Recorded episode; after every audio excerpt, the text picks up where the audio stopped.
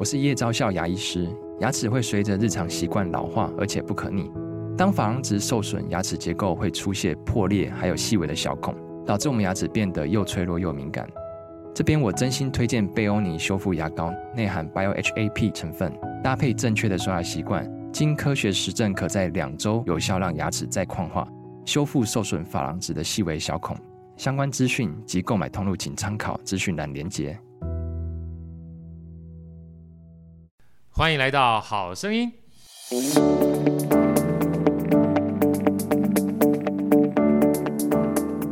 大家好，我是好趣的好哥，欢迎来到好声音。好声音有每一次在因缘际会有这个特殊音乐会的时候，就有这个荣幸邀请到我心目当中非常心仪的老师来好声音跟大家一起分享。而这次呢，在二零二四的丽晶啊所举办的一个艺文饗宴里面，在明年的一月三号，刚好这样的一个新年的音乐会。那透过我们这个世文老朋友之福啊，跟星象有这样的一个机会，特别邀请到耀宇老师来好声音跟大家一起分享。首先，我们先欢迎老朋友世文好吗？世文跟大家问好。哎，各位好声音的朋友们，大家好，我是星象的世文。呀，吴耀宇老师好，跟大家问好。哥你好，嗨，世文。哎，听众朋友大家好。哦，这次呢，其实很荣幸啊，因为其实。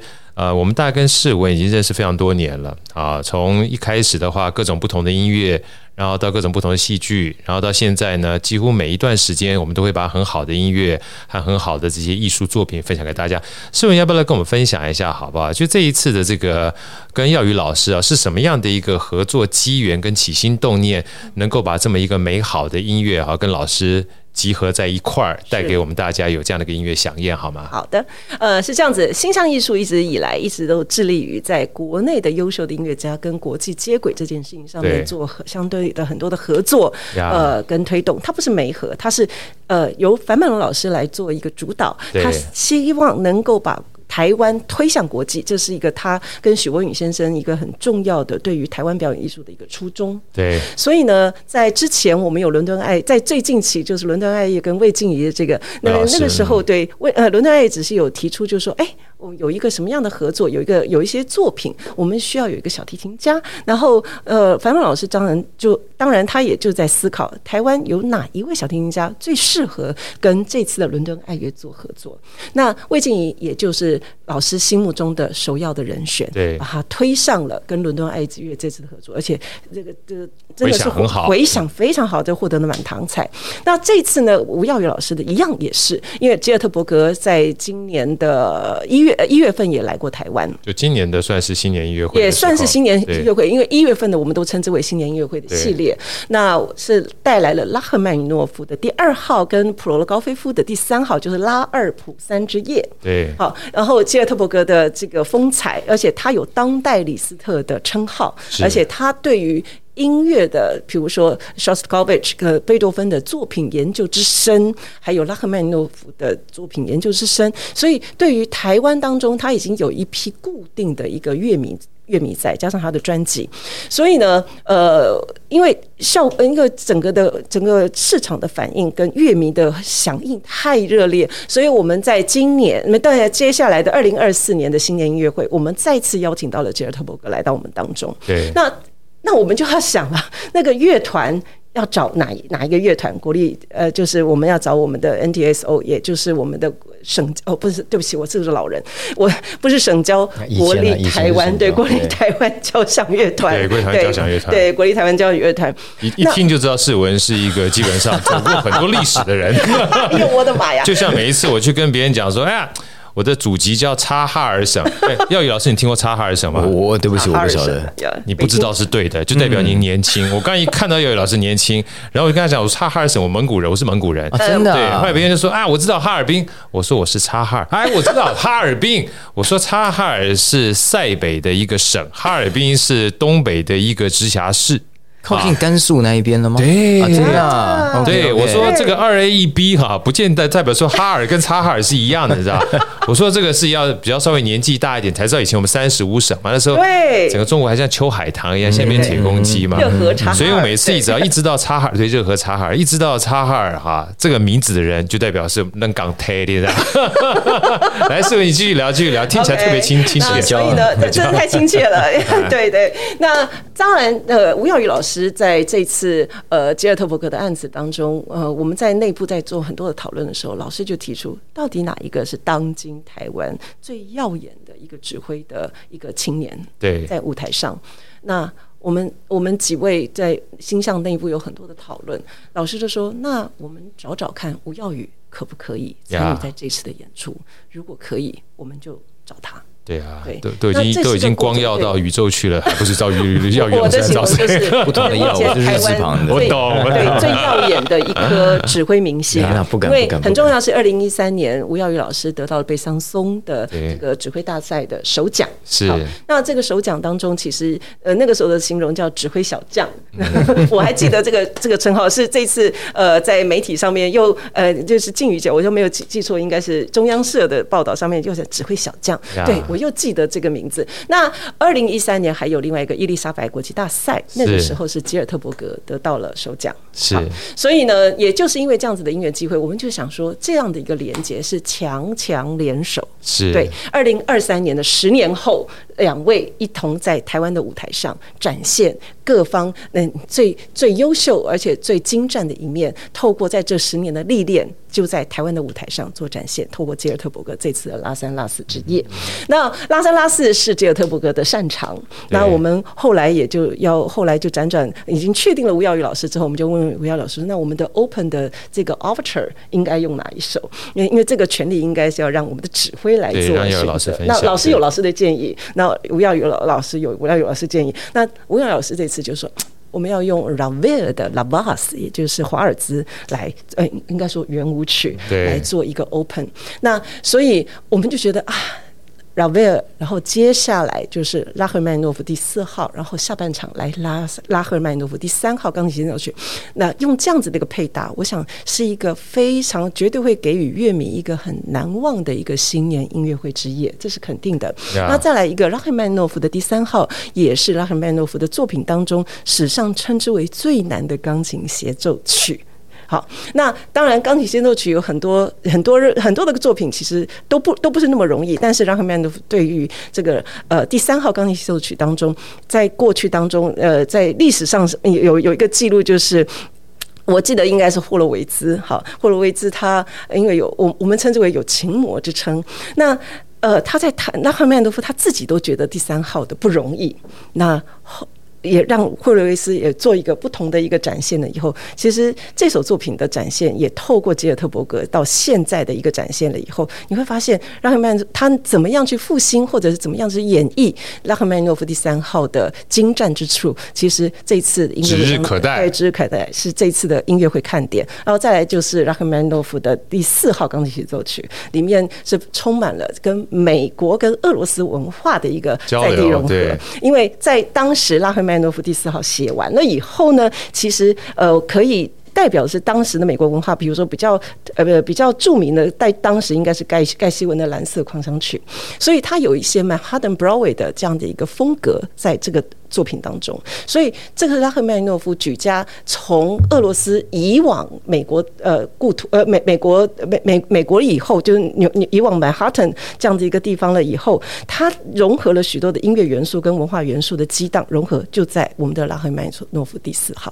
所以我们会觉得说，在这个晚上当中，我们想要给予听众，然后透过耀宇老师的音乐的诠释，还有吉尔特伯格的呃演绎上面，我们希望能够给予听众一个很不一样的。很多元的、很多元的新年音乐会之一，而且是文化的融合，透过不同的土地文化的融合，能够展现一个不同的奔放。Yeah. 对，所以这个是星象这一次特别呃，觉得我们有幸能够邀请到耀宇老师，耀宇老师参与在我们的当中。然后耀宇老师要选择了一个 Ravel 的 La Valse 这个作品来作为一个 Open 开场，那是一个华丽的作品，在迷雾当中，在迷雾当中，你看到双双对对的华尔兹的不能讲情侣，这个舞者不断的在水晶灯下，那个其实应该是从在熊布朗宫也是美泉宫，还有在当时的奥匈帝国的末代，其实那个是一个。跟一次世界大战还蛮有关系的一个作品，拉巴斯这个作品，所以我们就觉得，呃，耀宇老师他一定有一些想要传达出来的语汇跟语言，透过音乐他的诠释，然后透过拉巴拉巴斯，然后再透过拉赫曼诺夫的作品，我想这个晚上。给予观众一定是一个非常丰富的夜晚。呀，所以其实透过刚才世文这样聊啊，我们知道说吉尔特伯格老师的话，其实跟耀宇老师事实上已经有过之前的这样的一个相遇，然后这一次呢，包含拉三拉四呢。呃，我相信所有的听众，不管你听过也好，或没有听过也好，或许可以在进去音乐厅之前呢、啊，先去了解一下老师他过去的一些作品。对对啊，很多的时候呢，坦白讲，每一次的欣赏都是一期一会。那除了在现场去聆听之外，如果你可以稍微了解一下他的故事，理解一下他的乐曲的话，我相信更多的感动哦，在当下会有不一样的体会。那我们在了解拉三拉四跟这一次的音乐会的起心动念之余哈，因为每一次来到好声音，好歌都不放过任何的机会，让大家认识不同的音乐家跟他的成长历程。因为老师能不能跟我分享一下好不好？因为其实我们最喜欢听的哈。不仅仅是音乐家所在音乐厅里面呈现的，因为每一个人他都是一个成长历程跟成长故事。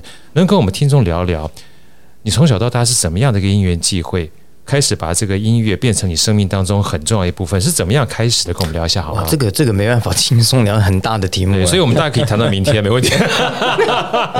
不过不过我还是稍微补充一下，针对刚刚那一个音乐会，因为毕竟我们主题应该是那一个音乐会嘛。是呀，呃，就。基本上你把它讲完了 呀，yeah, 但是嗯，Lavas 有另外几个理由啦，因为毕竟这个星象最开始我们的主角应该是 Boris 嘛，就是他一个人而已，所以他选择拉三拉四非常困难的曲子，那其实已经够大了。对。对，序曲。呀，不见得需要序曲了，因为因为你在那一个位置，其实它拉伸拉四应该是三分之二的分量，剩下三分之一的话，我后来想说摆了序曲也不对，摆了主曲也不对，就是它不能大不能小，那不能盖过。对，Lavas 是一首跟钢琴连接非常深的曲目，因为就我在我在新象的记者会，我有提到说，在去年二零二二年有统计啊，演出最多的曲目就是 Lavas 全世界，但是他演出最多的曲目是因为他在音乐厅管弦乐演奏跟。钢琴改编版，他们两个加起来的话，那他是全世界演奏最多的。最多的。Lavas 一向都是包含，嗯、呃，包含他自己也是啊，他自己网络上也有一个弹 Lavas 的影片嘛，也是非常多人观看。所以这一首 Lavas 蛮多人，大概学音乐有一半的人会马上联想到钢琴的曲子。所以这一首作为开场，我觉得就很好的引导出了再来的钢琴的协奏曲。那再来，它分量不能太重，对，毕竟我们不能抢了风采。没错。然后最后讲到另外一个 topic 是说。嗯，古典的那一种序曲、协奏曲、交响曲这一种很很很制式的这种形式啊，其实蛮多人在发现，尤其像 BBC Magazine 最近也有有发表一个文章说，在疫情的时候，好像这种模式渐渐的消失了。序曲为什么慢慢不见？我还记得标题是这个样子。反正就是现在，大家其实是期待着另外一种，不要一来就是啊，第一首一定是序曲，我要听协奏曲，我一定要等到这一首演完。那种第一首 Lavas，然后另外一个 Lavas 其实一直也很尴尬，他他也不太能被作为序曲，也不太能被作为下半场一一首，有点难。那我后来怎么想，应该第一首 Lavas 是最合适的，因为他的乐团技巧现在是非常的难，而且呢，结尾。哇，那绝对会让人家下一排马上就掌声响起来了。所以这三首其实都相当精彩的。嗯、那最主要是啊，刚刚啊，诗文有讲说，它是一个迷雾中渐渐散开的舞会嘛。嗯、那舞会都只有舞会，我们就是铺上红毯，迎接了我们的钢琴家前来。那呀，当然有一些人会把它跟第一次世界大战连接在一起，好像说这一首是见证了整个华尔兹文化的兴衰，怎么样开始，怎么样结束的。但是呢，Ravel 呀，他他曾经说过他，他他并没有要透过这首曲子来来来表达说什么啊，第一次世界大战怎么样的，所以我宁愿相信说这个就是。啊、呃，因为 Ravel 一向就是喜欢 Strauss 的这种音乐，华尔兹音乐跟对对对，其其实蛮单纯，就是向他致敬而已。那当然有一些故事，不过呀，每一首曲子脱离不了时代背景啊。当然，那个一次世界大战一定有被影响的，不然没有办法解释说你这么美好的一段一段，嗯，十十几段的华尔兹，你们怎么最后是一个哒哒哒哒哒五下就结束了，好像一切戛然而止一样。不过，嗯，不管怎么样，那一首。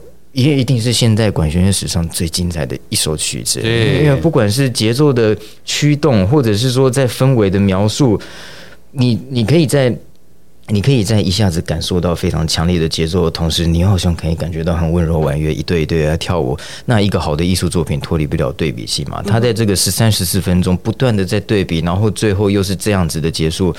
呀，我想不出更适合的曲子。嗯，在比他大的曲子都会抢了钢琴家的风采。那这个比他小的。也不适合带出国台交的能力，所以这个其实是相当适合的。拉三拉四呀，拉三其实不用讲了，那为之前有一个电影嘛，就我的年纪可能那电影对我来说有点老，有一个叫钢琴家，对不对？对对对，我我只记得他叫 David，然后他的姓是什么我忘记了。对他他的父亲是一个非常严格的父亲，就是练那首练到疯掉，练到疯掉，就那个真的很难啊。那那难道？呃，Rachmaninoff 他去美国首演的时候，中间第一第一乐章中间的卡电查，他本来写了一个相当困难的版本，但是他还是弹了一个比较简单的。那像那个比较简单的，在谱上就会是大音符，比较难的就是小音符。小音符在范克莱本，他就是把它拿出来演奏以后，哎呀，大家越来越多人用那一个了。在网络上也可以看到，我看过一个很好笑的短影片，霍洛维兹跟郎朗的对比。他说霍洛维兹。一开始那个影片是霍洛维兹啊，他就说啊，I don't do this，就是边弹然后很陶醉，朗朗标准朗朗脸。他说我不会做这个事情，然后下一秒就切到朗朗在弹这一段很困难的卡电扎，然后呀那个脸实在是啊，不过我最近要跟他合作，所以 他非常好，弹的非常好，保留保留保留。对，不过真的很夸张了，但是其实朗朗的表情很多时候，当然有时候是。表演的一部分，但是更多时候其实是他也是被自己内心音乐驱动出来的啦。对，对，我真会讲话，对，真会讲话 呀！不不，自然流露呀，自然就就是说他那个其实相当困难的乐段就对了。那那那拉三就是这样子，其实不用讲太多，它就是难。不管是对乐团或者是钢琴家来讲，像我前阵子呃最近一次在听这一首是跟 Chicago Symphony Orchestra，那他那一套曲目有两首拉三 Petrushka，嗯。那 Petrushka 是摆在上半场，对，那下半场是拉三。不过当然也是因为那个指挥是首演，然后独奏家是 Trifonov，所以这样摆是我是可以理解的。但是我想说，这个大概不管指挥是谁，应该都会这样子摆。拉三的真的是太大的曲目了，你几乎可以当成是有钢琴的交响曲，就像 Brahms 的钢琴协奏曲一样。拉四的话。呀，我我自己是比较少感受到像什么百老汇这样子的音乐，但是对对对，但是因为那个背景是这个样子，Rachmaninoff 自己他在写作拉四跟那个帕格尼尼幻想曲啊狂想曲之前呢，他其实是作为了一个很长时间的职业的钢琴演奏家，很长一段时间没有写主要作品了。在这个几年发生什么事情？一堆音乐，你刚刚说的 Gershwin，或者是说 Hindemith、Schoenberg，或者是 Bartok，哇，大家都是这种音乐的。然后哦，我们再回想一下他之前的音乐，Rachmaninoff 拉二协奏曲、交响曲。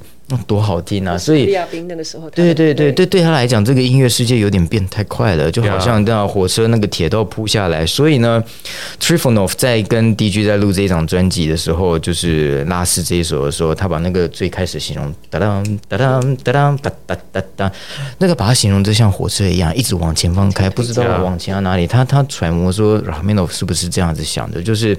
他不知道现在音乐语言到底要怎么样，他只能重新试着去适应，把当代的音乐抓进他自己的创作的内心里面。所以，嗯，最明显的，除了刚刚讲像火车一样，最明显是第二乐章的开头，那个好像你在那个纽约的那一种地下酒吧，很昏暗的灯光，好像在那边弹，那个就像在酒吧里面，那个在他这至少那个乐章的开头是对他来讲是蛮，哎，对我来讲呢是。Rachmaninoff 蛮个人，蛮可能说是最有个人色彩的音乐了，就是的的那一句了，在他以前的音乐并没有出现过的。然后像那个弦乐出来，哎，那确确实有一点百老汇风味。对对对，所以那一首协奏曲对他来说是把他重新适应，然后把当代所有的音乐元素尝试着把它给拿来的。那当然。呀，那个首首演的评价并不是非常好了。那经过了非常多修剪，所以他最大评价是那结构是支离破碎的。但是呢，如果问一些真的是我，我不要说有品味，真的是有兴趣研究 Rachmaninoff 或者是钢琴音乐的，应该不少人会同意说，那一首协奏曲其实是他最杰出的一首作品，或者是应该说最最有 Rachmaninoff 色彩的作品，还不是拉二啊。所以所以拉四其实是一个应该说是一个被埋藏的一个宝石啦。那最近几次亚恩那时候也有演奏，嗯，所以我还蛮高兴在这几年一直听到拉斯这个作品。对呀，我我在最开始第一次听到，我记得是应该是吕绍佳老师跟齐博士谈。哦，那个也是啊，因为因为那个时候我还在念书嘛，我记得我研究所，我那时候知道的就是拉二。拉二拉三，我还那个时候还只就是就是电影的片段而已。然后那个拉四一开始哇，这这个真的是他作品吗？我要特地看一下我们有没有拿错谱。这不拉赫麦诺夫的拉赫麦诺夫。呀，所以所以，我我自己个人也是相当期待指这一些作品的。拉三拉四，就不只是对钢琴家是挑战，对指挥家其实挑战还好，但是我会很高兴跟着钢琴家一起走过这个挑战，因为他指挥上面其实也不会太太过困难了。那。呀我想一想，最近 Rachmaninoff 作品我也快收集完了.拉二、拉三、拉四，帕格尼尼，然后交响曲，然后他的，哎呀呀，其实已经很多首了。他他应该是我现在指过最多同样作品的一个作曲家。你看嘛，我刚在我刚刚在看这个耀宇老师在分享这些音乐的时候，我就看到一些，我常常说创业家啊，最好的创业家从来不是为了钱去创业。他本质上面一定是他做的这件事情让他觉得热爱，他才会去创业。也是，我也不是为了钱去指挥音乐会。对，所以我刚刚在看耀宇老师在讲这些音乐的时候，你就觉得他是生命当中一个非常享受的过程。所以其实我还是要回到前面，因为很多的时候来我们这边音乐家呢，当他在讲音乐的时候。呃，虽然音乐本身会让大家感动，但真正的关键是这些音乐是怎么样走入这些音乐家的生命里面，然后变成是一个让他感动的元素，才会在你生命当中，你觉得少了它基本上就不行。我我应该倒推回去，因为其实呃，我是像跟他一样，二零一三年得奖嘛，然后得奖了以后，当然免不了就是有一些记者会跟是媒体的参与之类的。对，二零一三年就是现在的十年前，我其实答不出来，我为什么音乐是走到生活里面，我也其实也不知道。我先倒推好了，得奖之前呢，我就是念了北医大的研究所嘛。对，在那个之前就从来就都不是音乐的科班了。我在那之前我是学资讯的，然后资讯传播。然后这这一段我就最喜欢听这一段，呀，但但但如果如果呀，资讯传播的成绩并不是很好，这蛮蛮好笑的一件事情。我前几天我妈才知道，还好现在是已经不会让她骂我打我的，还是有被骂了。因为我资讯传播的成绩是这样子，我记得原治大学，希望收听的没有原治的校友，就是好像最低毕业门槛是四十五分的样子，总平均。我四十六分，帅。然后我的学分好像差一学分我就不能毕业，所以其实我也是蛮混的。因为那个时候我几乎都在社团里面，管乐社、弦乐社，然后我自己把。老师，你不要小看你这段话会给别人很多疗愈的感觉。那我是怕有人会模仿的感觉呀。但但成绩并不是很好啦。然后我自己也把那两个团变成管弦乐团嘛，也是元智的首次。但是那个毕毕竟就是玩票性质。在在之前倒推回去的话，就是。我是念武陵高中的，但不是音乐班，普通班。普通班。我回想一下，念书念的好辛苦啊。所以老师，你一路的话，不是像别人小，是什么三岁四岁就开始学音乐？不是，也没有。我三岁是不是的确开始学钢琴？对，但是没有走音乐班，嗯，没有，一直都没有。嗯呀，嗯呀，我我刚刚高中管乐社。对，然后再倒推国中，那个倒不是音乐班，但是我是管乐班，我是学打击乐器的打击乐器呀。然后国小的小学五年级开始管乐班，然后在之前就确实就是没有跟音乐相关。但再倒推回去呀，嗯，我小时候一出生以后我就到日本去了，因为我爸爸工作的关系，他调才调到日本去。那我在日本念完了幼稚园，我才回来的，所以我母语是。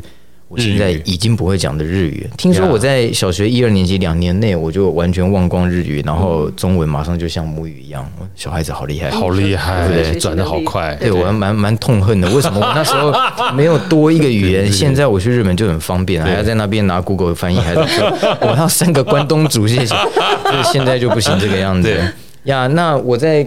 日本的时候啊，我妈是我的钢琴的启蒙老师，因为我妈就她自己说的啦，她说她在家里也没事嘛，就把我抓来钢琴就打打打打打，然后就 弹钢琴玩儿，对，带你玩儿。但是听说我那时候蛮厉害的，我以前那个好像是教会的幼稚园，他们会有放那个祷歌之类的。听说我在幼稚园听到了，我在家就自己就弹出来了啦。我妈说的，我是不记得。对，那可能旋律也不难了，但是我觉得那个应该是间接的，就是培养的那个耳朵，我觉得那些东西。西其实是需要音乐刺激的。没错，没错。钢琴没断过，然后回来台湾以后，应该五岁还六岁我就开始学小提琴，嗯，一路就一直学，其实都没有中断过，一直就是学到了呀，大学大概就中断了。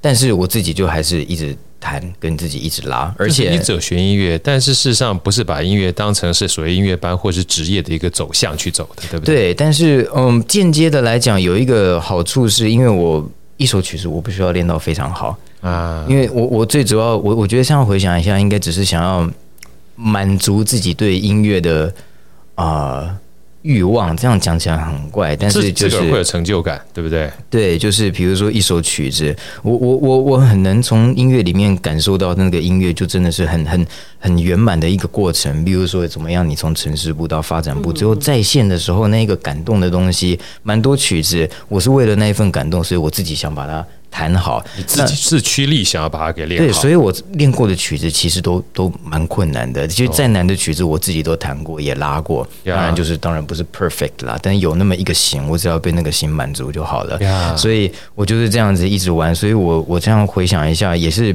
踏进音乐圈以后，跟朋友。聊天呢，我才发现我接触的曲目其实跟他们年轻的时候同时代其实多了很多。对，然后，但因为我有一些天生的缺陷，我没有办法技巧，这也是一个原因，我技巧没有办法很好。就像那个 p o c k e t 没有画面嘛，但是你们可以看我的小拇指其实是弯的，稍微小弯儿。对，我，我爸爸比我还直一点点，我比他弯一点。所以，我后代如果三代五代大概会变一个圈吧，我不知道为什么一直弯弯下去，蛮方便的，可以挂那个钥匙圈。对，基本上放起来比较方便。哎，老师，我跟你说啊，你千万不要觉得这是缺陷啊。就像那个短跑名将博尔特，嗯，很多人都说他从小基本上在练短跑的时候，别人说你基本上不适合练短跑，因为他整个脊椎天生就是弯的，而且没有办法矫正。真的啊？对，很难想象，对不对？不要说他能够跑到世界第一了。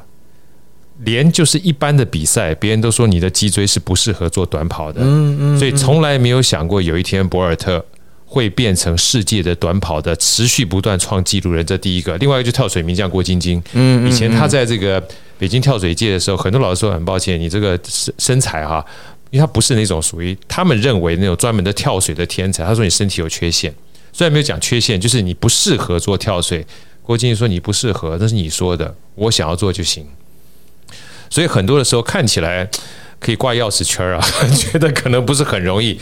但很难说啊，我等下去练琴。不过不过 不过不过确实，会不会是你你妈派来的？不过确实，因为我小拇指前面就是站不起来，这个这个真的没有办法呀呀，这个这个就你就是八指琴琴魔嘛。我也学过吉他啊，吉他也没有办法，我小拇指就是打不到最后一个弦。对，就小提琴也是，你要最高把位的时候一直往。不止高把位，G 弦的时候我就已经很难按到。然后小提琴的那个抖音也是，我我就就但是但是依然是这个样子，我还是可以把那些曲子就是弄出一个形出来啊。那所以我的音乐路大概是这样。那大学其实大学曾经想要去音乐系，但是我爸妈那时候就是呀，也是蛮反对的。我觉得第一个原因是因为我们一直都不是一个音乐家庭，然后第二个是我一直都不是音乐班。现在突然来一个音乐系，我可以想象音乐系在他们的想象中应该就是个呀蛮难蛮难生存下去的，觉得可能不好谋生，找工作不容易。对，然后他们就觉得资讯很 OK。资讯啊，那个也不是我挑的，那个就落点啊，落点。对啊，那以前的那个分数就落点下去啊。我应该考刚好就到那个，对不对？对，我应该是武林高中唯二吧，念到原智大学的吧。呃，sorry，我这段应该。不好讲，因为因为因为因为因为武林应该就是什么台清交啦、成大啊那一些的，对，所以我差点被我妈打死了那时候。没关系，这个生命总会找到出路，任何安排都是最好的安排。对，我觉得这段不好，因为元智其实不是烂学校，元智很好，对，他是很棒。他的那个资讯类应该是资，我是念资讯传播，资讯基本上算是元智很棒的一个科系了。他的资工也不错，他理工也不错，然后电机好像也不错。然后他的资讯类应该就是什么世新、正大，应该再来就是元智，所以。其实他其实是不差，是我自己太混了。那嗯，所以大学没有，但是大学毕业以后呢，我我我真不知道我要做什么，因为我资讯也就没学好嘛，玩的也是音乐，所以我还是去报了音乐系了。那我能报什么？我钢琴也考不赢别人，能报的就是那一些啊、呃，指挥作曲啊。因为因为台湾的指挥教育最开头其实就是研究所，嗯，对，他大学没有指挥系，其实有，哎，现在。哦，大学没有指挥系啊，我这个我还不知道。应该大学是没有指挥系。可是徐颂仁老师以前好像是教大学指挥系的。以前是吗？我们没有指挥系，真的呀？有指挥组，指挥组，指挥组。对，我记得应该没有指挥组。不，我我最近了解到高雄师范大学好像有大学开始有了指挥系。对对对，不过指挥教育至少我那个时候其实台湾是相当晚，在研究所的时候才有。对。那那我就去考了指挥了，然后呀也是一窍不通啊，然后然后反正就去了，然后所以那个时候考指挥研究所的话，他不一定要要求你在大学的时候是音乐相关科系毕业的，还好没有。OK，嗯嗯嗯，那这个是件好事儿。对。真的，我觉得这是件好事儿，让让一些人基本上有音乐素养的人，他有多一个选择。不，这也没有办法，要不然的话，因为只会，要不然，要不然大家就一定要先去念其他的系。是啊，但是国外的话，确实，像我在欧洲曾经也要去考一些学校，它确实你要求你要有 Bachelor 是。音乐相关的相关的对对对对。那研究所嘛，两年嘛，啊，跌跌撞撞的学，跟徐松仁老师学。然后第二年的暑假，我就去比赛了。然后比赛啊，也不知道为什么就拿奖，就拿奖了，不知道为什么，好不小心哈。对，那我我我现在回头看那，完全不是好事情，真的太是吗？太早拿奖。我如果是现在才拿奖，我如果是今今年这个暑假拿奖的话，那那那我应该是很有机会踏上。更多的国际舞台啦，那个时候没准备好了，指挥没有办法两年就让你成为一个指挥家，差太远了。我我自己知道那时候就就好像就有缺陷的小拇指一样去拿奖了，那个那个不是一个好事情。吕老师也说，吕少杰老师也说我太早拿奖，哦，是吗？对，就太早，好像漫步到云端去了。对，你事实上都没有准备好的时候，你就踏在一个你在比赛只那两三个小时，跟在乐团你要工作四天，然后。完成一场音乐会，那是完全不同的事情。那不只是指挥上面，我甚至觉得人际处理上面，那个时候也是新鲜人不太好了。那那那幸运的是，我没有就这样这样这样下去了，是曾经下去，没错。好，那那我往前推完了，我就继续往后好了。那当然就是比赛，比赛完我有几年的在客席，就是简历那一堆乐团。啊，客席完了以后呢，我就。啊，台湾免不了的，我就必须当兵了。对啊、嗯，但很幸运的是，我本来是陆军，然后我就变替代役了。我应该是第一个文化奖项，然后可以从那个正规军可以变替代役，因为我记得我有去陈情这一件事情，所以后来曾宇谦啦、林平任他们才可以变替代役，那都没有请我喝过酒的。我会帮你转，帮你转达 这一段小故事，让你们好好聚一聚。Yes，所以，所以，所以我那个时候就去国台交当兵。然后国台交当兵的时候，哎，还挺好笑的。我去国台交是做那个午间助理的工作，就是我们要负责拆装台啦。啊、国台交它的台子并不是像 NSO 或魏武营他们可以升起来，如果在中心堂的话，我们就要自己拆装。那是老老老场馆。对对对对，我搬了一年。体力变得特好，别人拉了一年琴，曾宇现在拉了一年琴，真的是 我第一个嘛，所以没办法，我我就去那边搬了。然后啊、呃，这一年完了以后，我就再过来，应该是再过一年吧，甚至不到一年的时候，我就决定再去学习了。对，主要也是因为当兵一年，事实上影响蛮大的，东西都蛮断掉了。那对外界的乐团，尤其是对欧美乐团来讲，我几乎是不存在的，就像现在这个样子一样。所以我。然后我又自己知道自己不够了，一定需要再学的，我就回头再去欧洲学了。我先去了萨尔茨堡，然后维也纳，反正后来考到维也纳，就是吕老师、简老师他们的学校，然后我就在那边念。在那边念的时候，嗯，很幸运，国台教还是有频繁的给我。机会让我在这个两个地方一直来回啊！我就那段时间，我的长荣累积到金卡了，我到现在还在用。但 我金卡换来的是我的主修被当掉了一次，因为因为我实在是太常不在，对我我太常回来客席指挥了。然后呃，我在那边念了三年吧，然后再就是接着 NSO 的工作了。NSO 刚好我们换了一位新总监。哎，题外话，那个我们的新总监。呃，你觉得 Melk 他刚被宣布成为那个海牙交响乐团的总监，前几天的事情。对呀，他的他来了以后，他想要帮助台湾的指挥啦。那我记得他的那个时候背景是这个样子。嗯，他说台湾的独奏家有钢琴家有呃陈碧仙、对刘梦洁，然后陈玉香老师嘛，然后小提琴家有啊曾宇谦、评任啊，然后陈瑞我不知道算不算，但是他是澳洲。对他应该是也是他，然后对。啊马友友我也不知道算不算，不过 anyway 跟台湾的那些七月其实都有非常厉害的，但是他说他观察到说，因为他自己我们其实指挥也有厉害，就吕老师就不用讲了，Hannover 的总监，然后简文斌老师这个其实大家也都是公认的，但是就也确实以他自己在欧洲指挥这么久，他很少看到台湾指挥，他很想知道为什么，然后他觉得说应该是缺少了一些帮助，所以他就成立了一个这一个。啊、呃，那找到义美赞义美赞助嘛.就是义卖传承。不过我们的薪水不是泡芙了，还是真的钱。所以呃，就是这一个，下次可以给好哥没问题。哎，就是就是就是义卖传承这个计划，然后我跟舒涵就是第一次，然后我们就进去担任了 associate conductor，然后两年，然后就一直到现在。我现在两年完以后，我就接着我就去高市交了。是，然后我就只是我的一路过来是这个样子。那我还蛮幸运的，因为我就是。在在我我觉得这样回头看的话，我最危险的时候是比赛完以后的课席。嗯，在乐团前面，你如果一次不好的话，其实蛮多乐团会有评分制度的。你低于几分，我们不会再请你了。我相当确定，我不会不会再有机会去圣彼得堡跟波兰，因为我其实那那那那两个团对当时的我来讲太好了。嗯，我那时候表现没有很好，我自己知道，所以。啊，我还蛮幸运，这样下去了以后呢，要当兵、念书，associate conductor，这样我又在，我认为我的指挥现在是已经是，呃，我指挥十一、十二年来算成熟的时候了啦。那，嗯。有，然后刚好又去香港又拿一个比赛嘛，对，然后再就是有经纪公司，所以所以我的路是这个样子，并不像说我们现在看到像什么马凯拉那一种，就是嘣就直接突然就出来了，然后一直持续往上，然后没有有点曲折，嗯。呀，这还蛮好笑的。廖宇老师，我在这边想要问一个我自己私人的问题啊，其实我刚刚听你在讲的过程当中。我其实是蛮感动的，我觉得蛮感动，因为能够觉察啊自己的生命历程是一件不容易的事情。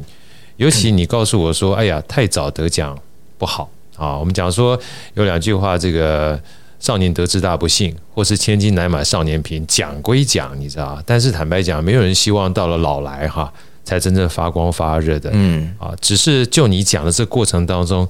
好，哥有个私底下的问题，借由这个 podcast，我想分享给大家哈。就是一般的音乐家就音乐家啊，他每一个都有自己专门的乐器或专门的呃领域。那指挥啊，我发觉很多的指挥其实他就像一个我们自己讲说公司的 CEO 一样，他本质上面不仅是要了解所有的音乐乐器啊，在一场演出里面的所有相对的资源配置之外，他还很在乎人这件事情。所以你能不能跟我们分享一下？就是像你刚刚讲的啊，一场比赛可能三十个小时，但真正你要跟一群乐团合作，它可能是三四天。那身为一个年轻的音乐家，不管你有没有得奖，到了一个资深的指挥家，从就是年轻到这个资深哈，你觉得一个指挥家对你而言，他的本质上面有哪些特质在养成，或者是你所谓的嗯？越来越好这件事情是蛮重要的一件事情，跟我们分享一下你的感受好不好？所以应该在回答这个问题之前，我们可以讲说最危险的是什么？最危险的是年轻人的那种锐气。虽然我现在也没有很老了，但是我我相当能理解说刚得完奖以后的那一股锐气，我们可以从他的言行举止，可以从他的 Facebook 的文章啦，或者是他对某一些事情的看法，其实蛮容易发掘出来的。那那我觉得那也避不了蛮危险的，所以。现在回答这个问题的话，指挥应该是啊，应该跳脱指挥这个东西。你充其量指挥就是一个动作，然后啊，呃，阅读跟挥舞肢体，应该我就说这样子结合的一个职业啦。但是指挥最接触的，它就是音乐的本质嘛。你怎么看待这一个音乐？你看待这一个音乐了以后，你要用怎么样的、怎么样的态度去？呈现出你要的这一个东西，那这个就虽然跳脱出了我刚刚讲的阅读跟肢体以外呢，就是你处理音乐的心态，然后你处理音为了这一个音乐你要处理掉的啊人际的这一些，你要怎么样去沟通？所以它跳脱了音乐，也跳脱了啊指挥，然后也跳脱了，就是事实上我觉得那个就是人心与人心的碰撞啊。那个我应该讲说跳脱了语言，对，跳脱了指挥，跳脱了语言，所以。为什么年轻的时候锐气很恐怖？那是一个双面人，你当然会展现出自信。但是那个时候就是处事并不够圆融的话，你也不知道你怎么去要求你的音乐家。那要求的时候是要用怎么样的态度？事实上，我到前两年了，一进 NSO 了以后，还是有被。呃老师们教育说，你现在不应该用这样子的时候来做什么事情，你不应该用这样子的态度来怎么样怎么样怎么样。那事实上是我之前即使是想过，但也不确定这个是对是错。那个黑白并不是这么样的分明的。对，所以呀，再回过头来讲，就是我觉得指挥就是要跳脱一切，那就是你的人的本质是怎么样子。所以指挥家接触的指挥家，通常也是一个蛮好的人。对啊，所以与其说我在成为一个指挥家，应该说我在成为一个更好的 person 啦，personality 需要更好啦。我觉得这句话太棒了。但是就算知道的话，要实现，我觉得也蛮困难的。你需要去体验，对，要去经历，对，所以就是应该说有这一个，有这一条一直存在在心中，我才会一直自己知道自己是不足的。因为我我也很希望像像吕老师这样，让人家。在旁边跟他讲话就是如沐春风的感觉，那个那他其实就是一直在往这一条成长，然后呀，真的所以那个才叫做 maestro，因为指挥上的 maestro，嗯，音乐好，那个应该只是基本的，应该你是要人好，就两个字啊，人需要好。对，老师刚刚讲这一段让我想到一个作者，他叫刘润，他。之前在讲一段话，我特别有感觉。他讲洞察，嗯，他说看很多看东西，就是你看别人是表面嘛，那表面叫观察，嗯，有些你看不到叫洞察。他说一个人呢、啊，如果在半秒钟能够洞察人心的人哈、啊，跟一个人一辈子没有办法洞察人心的人，他没有说好或坏，他非常智慧。他说注定会有两种不同的人生啊。那个洞察，他说什么叫洞察呢？从观察到洞察的过程就是一种智慧，你必须要时时体察。觉察，你才会从表面的观察到底层逻辑的洞察，他这个就是很重要的成长。嗯嗯嗯。所以像老师刚刚讲这一段，就为什么要想到这一段？他说，不只是音乐好，还有人好啊。那音乐是我们听得到的、看得到的。可是，所以老实话，你在指挥这台上的时候，我们看不到的人好不好啊？只有你自己才知道。因为这个音乐的呈现的话，是因为人。跟这一群音乐家所组合出来的最终的结果嘛，哈。不过事实上，人好不好，音乐应该是可以有一些端倪可以看出来的。呀，嗯嗯，你的器乐也相当明显，指挥其实最明显啊。对，嗯嗯，这个就是说，有的时候我们在看一场音乐会的时候，它其实不仅仅是音乐本身而已，因为同一个音乐有不同的指挥家指挥出来，会带给你不同的感受。那个某种程度上也是因为这个指挥家这个人所带出来的嘛。所以就像这场音乐会。我想说，今天世文跟星象请这个耀宇老师来的话，一定有些特殊不一样的特质啊，就像刚才世文说的，是的啊，才在这个新月新年里面的话，不管说是拉三拉四，或者是呃，我想说未来各种不同的音乐会，同样一场音乐的话，有不同的指挥家带出来的，肯定是不一样的。那最后我想请教这个耀宇老师啊，就是毕竟这个从你开始的音乐生涯到现在目前的话，你在。高世交算是新，算是没多久的时间吧，对不对？高世交，今天几号？今天今天是十呃七号，那七天了，七天了嘛。来，跟我们跟我们介绍一下好不好？因为就是毕竟我们在好好声音在北部嘛，我常常希望说把一些南部很棒的一些音乐团体带给我们这些北部的好朋友知道。那有一些南部的好朋友，我们之前也介绍一些南部相关的音乐活动哈，他们常常跟我们反馈，哎呀，我们不知道。我们不知道，我说那我就让你知道，因为很多东西呢，他不是不想，不是不好，而是他不知道。所以借这个机会，老师给我们介一下，介绍一下这个高市交，好不好？I'm sorry，我我我对高市交认识跟你们相比，大概也没深多少。因为因为在十二月一号我上任之前呢，事实上我从来没听过高市交音乐会，是对网络上呀看过片段了。那我我就以十二月一号这一场音乐会。然后加上前四天排练，然后这样子的认知来来给各位介绍一下。高世娇也是一样，还是要提到吕老师。在我接任的时候，吕老师跟我讲说，那其实是一个相当好的乐团。嗯、那我也一直听到说，高世娇其实是有良好的风评的。那呃，我进去以后，这四天的排练，我最大的感受是，这个团员投入音乐的程度恐怕是台湾第一。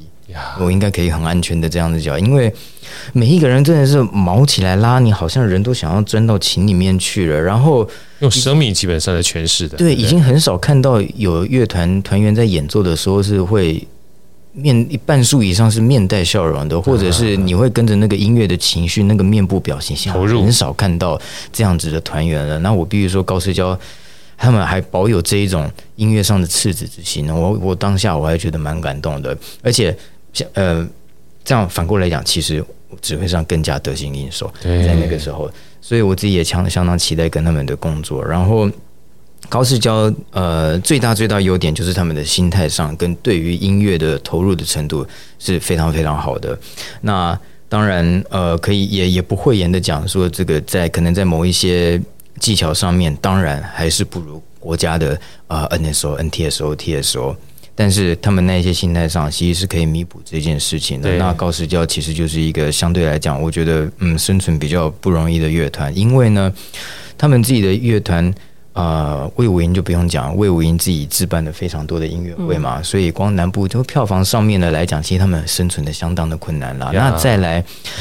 你也很少看到一个乐团，你要自己负责一个音乐节跟歌剧。他们年年都有春天艺术节，然后年年都有歌剧。像我知道说，我们好像很成功的那个草地音乐会，我还没听过。草地音乐会两场，每一年就花了我们在一大部分的预算，预算。然后歌剧又花了大部分的预算，剩下其实没多少钱再来用那些乐季的音乐会了。所以呢，高市交他比较没有乐季的概念，因为他们春天艺术节占了一半，一半。不过，不过，我会我会尝试一下，因为因为高市交，因为他们有这一个资质，我还是希望可以把他们变成像是正常的职业乐团的体制。对，那我还没有想到说怎么样跟春天艺术节是可以共融在一起。通常乐团，好啊，你说会有艺术节，但是。比较少看到你那个艺术节是占了整年的一半的时间，它是比较特殊的乐团，相对比例是比较大的，而且你也不会看到一个乐团年年在自制一部歌剧，即使像那时候，即使柏林爱乐都没有啊，即使维也纳爱乐也没有，对，那个那个那个花费太大了，但是就变成，呃，相反的来说，呃，反过来说，高世娇他。每一年的每一个时刻，他们其实都充满了挑战，是因为他们的负担其实是比其他乐团还要大。对，他们音乐会不多，但是他们有歌剧，他们有音乐节，大大小小的亲子音乐会，其实我们只是都没看到而已。我我去了以后发现，哦，原来你们像你们每一个礼拜，你们都有一个什么大厅音乐会，我都不晓得呀，好累哦，他们。但是就在这样子的情况下，就让我更感动说。啊，那一场音乐会，对我演奏的曲目是 Rachmaninoff 交响曲嘛，那些旋律都相当好听的。嗯我我很期待看到那个影片出来，我们有录影片，因为因为就就我在指挥台上，我真的我我没有感受过那样子的氛围，每一个人真的是。那样，我我是不知道真的还假的。有一些团员说他们就是拉到哭出来，我也不知道真的还假，就有点夸张了。因为说看不清楚谱嘛，好不好？是那空气视线模糊了。对，但但是但是就听到至少有这样子的心态，我是觉得像已经很少很很很难得了。对，其实老师刚开始说他不是很清楚高市交，光这四天基本上所有情感的流露的话，已经让我们非常喜欢。我们很期待到高雄来听是吧？音乐会，对，尤其像刚刚老师说，哎呀，他们也许说不是像其他一流的这个音乐家。啊，这么样的一个就是所谓的技艺啊，跟他们做媲美，但是这种热情跟所谓的投入是非常重要。这也让我想到我一个非常好朋友陈世林，大提琴音乐家。他那时候说，他到了美国去算求学的时候，因为他的老师本身也非常厉害嘛，然后在整个就是要入学考试的时候。他自己也知道，他在那个时候，因为一方面是时间很短暂，二方面的话，坦白讲，他又很累，所以在整个表现上面，他给自己的这个 performance 的这评价不是很高，你知道？他就问到老师：“你为什么要我？”他说：“也许你的记忆不是 number one 的。”但是我看得到你的潜质啊，就是这样子啊。你这个潜质呢，让我觉得你的音乐性这件事情是从你骨子里面出来的。所以有时候这个东西，坦白讲啊，不是让我们想象到说，就是所谓这个音乐家跟乐匠啊，差别就在这个地方。那我刚刚想要聊的就是说，其实刚才这个听到耀宇老师在说这一段啊，我也想跟大家分享，就是不一定就是一定听到很多你所谓知名的国外的音乐团队。或者是国外知名的这些音乐家来的时候，哈，你才想要去聆听音乐。其实，在我们身旁周遭有非常多在地的这些音乐家，其实他们在音乐的领域里面是非常热爱，而且可以让我们达到感动的。不过，不过我可能要澄清一下，刚刚那样恐怕会让一些听众误会。我我并不是说高社交技巧就是。呀，虽然说是可能就是谢尔不好，但是那个是八十五分跟九十分的差别，呀，并不是说他们是六十分。当然，这肯定的，你能够在这个殿堂里面当成音乐家都是不一样的，毕竟还是职业乐团呀。所以，其实高市交是在高雄，是南台湾地区很重要的一个乐团。嗯嗯。而且，呃，虽然说高市交是一个好像民营一个文化基金会，但是我们看待高市交一直都是在跟等同像北市交的这样的一个南一北。的这样子的一个。不用担心这个，大家不用担心说我们听到这个情况之下，好像对音乐家好像有排名，其实不 是的，因为所以老师所有的东西，它基本上好还要更好。是的，真正的所有的艺术跟这个创业家是一样的。今天就算是贾博士的话，他也不会觉得自己 number one，因为他如果是觉得自己 number one，他就可能变 number two 了。但真正的关键还是要回到我一开始看到这个耀宇老师在说这一场拉三拉四的音乐会那种热爱。我觉得所有东西没有评比，它只有热爱这件事情。嗯嗯，当你热爱的时候，你就是自己的第一名。这个才是我觉得在艺术领域里面很重要的关键。而这也是为什么我希望所有的听众，不管是在北部、中部、南部也好，当有这样的一个音乐会跟所谓的表演的时候，试着让你自己进去聆听。而聆听的过程当中，不仅是听音乐而已。你可以知道，所有的音乐家在热爱的过程当中，他所展现出来的热情，哈，是可以让我们觉得感动的。音乐应该是要踏进生活的一部分，但是现在就蛮蛮有一个现象，就像你刚刚讲的，就是呀，因为太多国外的团体来了，好像对有一些人来讲，说所谓的听音乐会就是听挂号呃外国明星音乐会。